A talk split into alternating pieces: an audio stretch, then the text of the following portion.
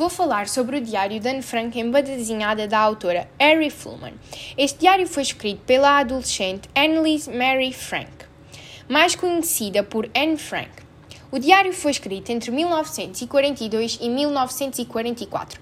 Poderia ser um diário escrito por uma rapariga de 13 anos nos tempos de hoje, com todas as suas preocupações e problemas da adolescência, se ela não estivesse a viver num dos contextos mais difíceis da história da humanidade, a Segunda Guerra Mundial.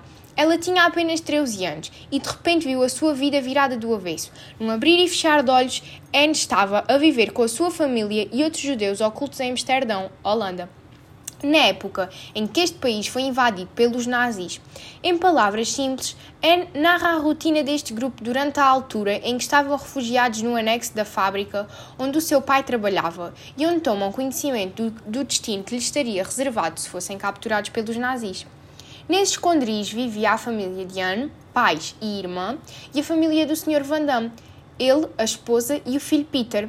Peter torna-se o seu melhor amigo e por quem ela teve uma paixão.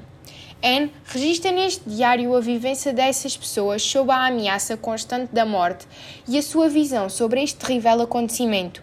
O meu cheiro favorito é: Querida Kitty, espero poder-te confiar-te tudo como nunca pude confiar em ninguém e espero que venhas a ser uma grande fonte de conforto. Eu recomendo este livro em banda desenhada, pois narra a história de uma forma menos chocante e trágica do que foi na realidade.